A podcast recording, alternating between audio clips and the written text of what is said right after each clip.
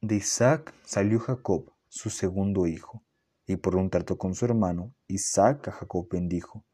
Mas esto enfureció a Esaú, su hermano, por lo que salió de su tierra escapando de su mano.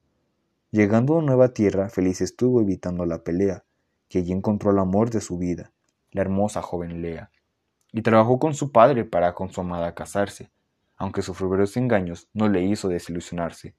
Una vez casado salió de la tierra de su suegro, con la intención de volver a casa y ver a Esaú de nuevo. En su camino atravesó por el desierto, y un ángel de Dios le salió al encuentro. Aquel varón a Jacob hirió, pero él no cayó en rendición. Y Jacob le dijo, No te dejaré si para mí de ti no sale bendición.